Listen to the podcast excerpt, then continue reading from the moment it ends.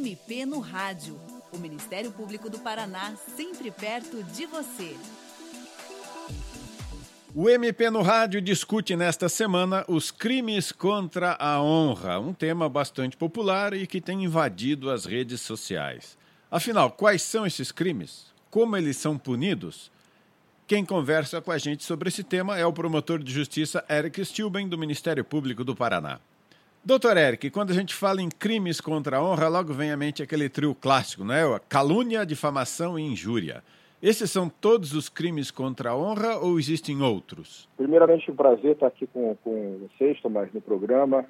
É um tema realmente espinhoso que vem né, tocando a pauta da, da, da, mídia nacional no último ano, pelo menos. Na verdade, eu diria que esses três crimes eles são o gênero, né, digamos assim, é, gêneros do, do, dos crimes contra a honra, mas que eles se dividem, subdividem em várias modalidades. A gente tem, por exemplo, no próprio Código Penal, a gente tem o crime de calúnia, de difamação e de injúria, e tem algumas submodalidades, né, a mais conhecida delas, até então sempre se falou da injúria racial, mas na verdade ela é, é a doutrina né, de direito penal prefere chamar de injúria preconceituosa, porque ela envolve outras questões além da questão da raça, da cor, etc., também envolvendo é, é, é, questões de etnia, religião, origem, inclusive condição de pessoa idosa ou portadora de, de deficiência. Isso é, é muito importante, são casos que aparentemente não chegam muito na mídia, mas estão previstos no parágrafo 3 do artigo 140 do Código Penal. E também tem os mesmos crimes de calúnia, difamação e injúria em outros diplomas, por exemplo, no Código Eleitoral. Então, se houver um, um crime de calúnia é, motivado por questões é, é, eleitorais, esse crime sai do Código Penal e a gente vai lá no artigo 324 do Código Eleitoral. Tem ainda os mesmos tipos, é, tipos penais, né, calúnia, difamação e injúria, no âmbito militar, lá previsto no artigo 214 a 217 do Código Penal Militar. E um dos exemplos que hoje acho que é o que mais tem né, tomado aí a pauta é, do, da, da, da, imprensa brasileira, que é, é, é, a calúnia e a difamação contra o presidente da República ou presidente da, das casas do Congresso e do Supremo Tribunal Federal, que é o artigo, o artigo 26, previsto na Lei 7.170 de 83, né, que é a Lei de Segurança Nacional, que é um crime que ele tem a mesma redação do Código Penal. Então, é, não, assim, pela própria lei não tem uma diferença. A, diferença que se faz é a própria, a própria doutrina, que fala quando houver uma motivação política, etc. É interessante. Então, tem lá no Código Penal, mas tem também em outras leis, na legislação, esses crimes Exato. previstos. O senhor poderia explicar Sim. sucintamente o que é cada um deles, dando um exemplo? Sim, vou, vou falar basicamente da, da calúnia, difamação é, injúria, e também um pouco da injúria racial, ou preconceituosa, né, digamos assim, porque são os que a gente mais lida.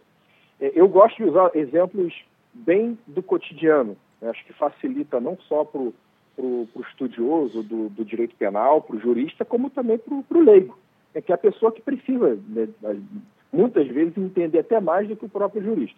No caso da calúnia, está né, previsto no artigo 138 do Código Penal, a gente vai ler aqui, é caluniar alguém, imputando-lhe falsamente fato definido como crime ou seja, é, dizer que uma pessoa praticou um fato, isso é importante para diferenciar da injúria, já vai falar sobre isso. Você imputar um fato a uma pessoa, dizer que alguém praticou um fato que é definido como crime, isso é a calúnia. Vou dar um exemplo muito clássico, é, até para já mostrar que a calúnia, os crimes, eles não necessariamente precisam ser ditos. Pode ser feito com, por, por gestos. Um exemplo clássico está no livro do professor Paulo Busato, também membro do Ministério Público, que é o jogador que sai do, do campo né, após uma derrota né, do seu time, ânimos exaltados, e ele vira para as câmeras e faz aquele gesto né, com uma das palmas da mão aberta, o, a outra mão né, com o polegar no meio da palma da, da, da mão está aberta e fica fechando a mão direita, no caso, fazendo aquele sinal de roubo. Sou, sou, se acompanha futebol, você deve saber sim, sim. mais ou menos que gesto é esse. o que, que o jogador está querendo dizer? Que o juiz está roubando o seu time. Ou seja, ele está dizendo que o juiz né, recebeu propina, por exemplo, para é, dar o resultado, marcar um pênalti não existente, etc. Isso é você, o jogador está imputando um fato criminoso, né, um fato definido como crime em relação àquele juiz. Diferenciando, por exemplo, na difamação, que é basicamente muito parecido, a difamação ela está no artigo 139, que significa, diz o seguinte, difamar alguém imputando-lhe fato, né, vemos que ainda é igualzinho, ofensivo à sua reputação. Ou seja, não precisa ser um fato definido como crime, basta que seja um fato que ofenda a reputação da vítima. Vamos no mesmo exemplo do, do, do jogador que sai do campo após ter perdido uma, né, partida, etc., ambos exaltados. Em vez daquela, daquele movimento né, dizendo que o juiz estava roubando, ele, isso, isso é até um exemplo verdadeiro lá no início dos anos 90, não vou citar o nome do jogador aqui, obviamente, o jogador vira para a câmera e faz um gesto com, né, de, de, de, a mão fechada com o polegar estendido, como se estivesse bebendo. O que, que isso significa? Dizendo que o juiz havia bebido e estava bêbado, né? Então, certo. Então, jogador... Não é crime beber, mas está falando mal dele, né? Exatamente. Ele está dizendo o seguinte, que o, ju... o juiz está apitando o jogo bêbado. Ou seja, está de... imputando um fato que é ofensivo à reputação daquele juiz. Então vocês percebam aí, acho que pelos exemplos fica acho que bem fácil entender a diferença de calúnia né, e difamação. O primeiro é um fato que é definido como crime. O segundo, um fato ofensivo à reputação da vítima. E o terceiro, né, do, dos clássicos dos crimes contra a honra, é o crime de injúria, tá? do artigo 140, que é injuriar alguém ofendendo-lhe a dignidade ou decoro. Você vê aqui que não tem a, a imputação de um fato. Então, isso acaba sendo por exclusão. O que, que é, o que, que seria a injúria? É você imputar uma qualidade ofensiva àquela pessoa. Quase por um exemplo, xingamento, digamos. Exato, exatamente. Porque se você imputa um fato que é ofensivo, você cai a difamação. Então é você dizer, por exemplo, que a pessoa. É, vamos no mesmo exemplo do jogador. Em vez do, do, do, do jogador dizer que o juiz estava roubando, ou seja, imputando um fato, dizer o juiz é um ladrão, o juiz é um corrupto. Você veja que é, um, é uma qualidade, uhum. entende? Ou, no segundo exemplo, o juiz é um bêbado, entende? O juiz é, enfim, drogado, algo do tipo. Entendeu? É uma, é uma, é uma qualidade, né, uma qualidade inerente à pessoa que é ofensiva à dignidade ou o, o decoro da, daquela vítima. Essa é basicamente a diferença entre os três. Muito bem explicado. Doutor Eric, quais são as punições cabíveis para esses crimes? Bem rapidamente, porque várias circunstâncias no Código é, permitem a, a, a, ampliação ou a diminuição da pena. Então, basicamente, em abstrato, né, crime de calúnia, seis meses a dois anos, artigo 138. Difamação, artigo 139, três meses a um ano o crime de, de injúria, artigo 140, um ano a seis meses. Ou seja, tem um, uma gradação aí da, da, da punição em, em, né, de acordo com a gravidade dos próprios crimes. Isso é basicamente a, a punição. E o crime de injúria preconceituosa, está no parágrafo terceiro do artigo 140, isso é importante, a pena ela é um pouco mais elevada do que a própria injúria. Ela vai de um ano a três anos de reclusão. Certo. No, no caso, nenhum desses crimes da cadeia. Teoricamente, não. Hum. Mas tem um, um, uma questão que é importantíssima hoje em dia, é porque recentemente foi incluído né, no, no Código Penal a, a possibilidade da, da, da pena ser triplicada caso o crime seja praticado por meio de redes sociais.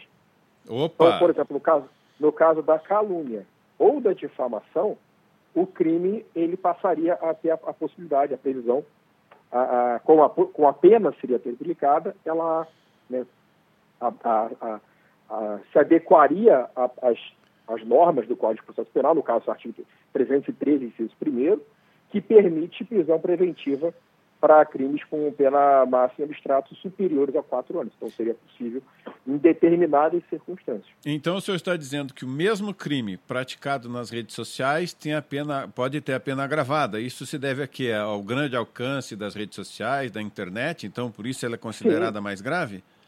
Sim, perfeito. O legislador ele sempre tenta se adequar né, com uma, novas, novos formatos de crime. Desde 1940, quando o Código Penal foi, foi, foi, foi, foi, foi publicado, é, já havia uma previsão legal no artigo 145 terceiro, que era uma causa de aumento de um terço, que era quando qualquer dos crimes era praticado na presença de várias pessoas, ou por meio que facilitasse a divulgação. Por exemplo, a pessoa que pratica um desses crimes numa conversa de bar, ou por meio de rádio, etc.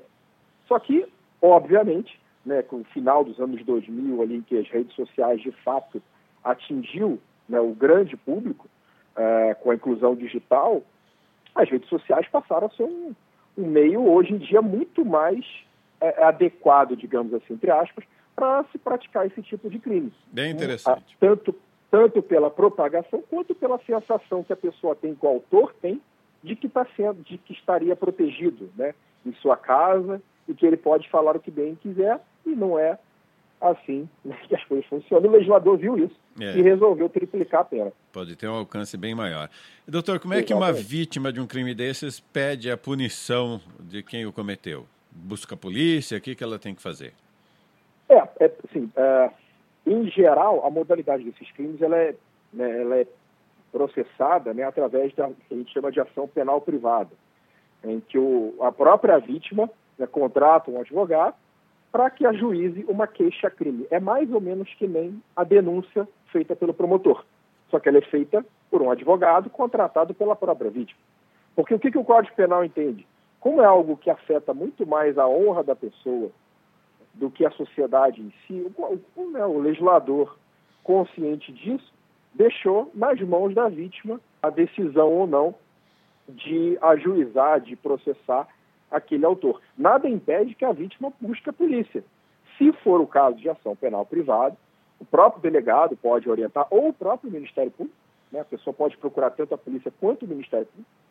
Se for o caso de ação penal privada, vai, essa pessoa vai ser orientada a buscar um advogado, se não tiver condições, vai ser encaminhado para que seja nomeado um advogado da ativa, ou seja, pago pelo Estado, para que o advogado né, ofereça uma queixa-crime contra aquela pessoa.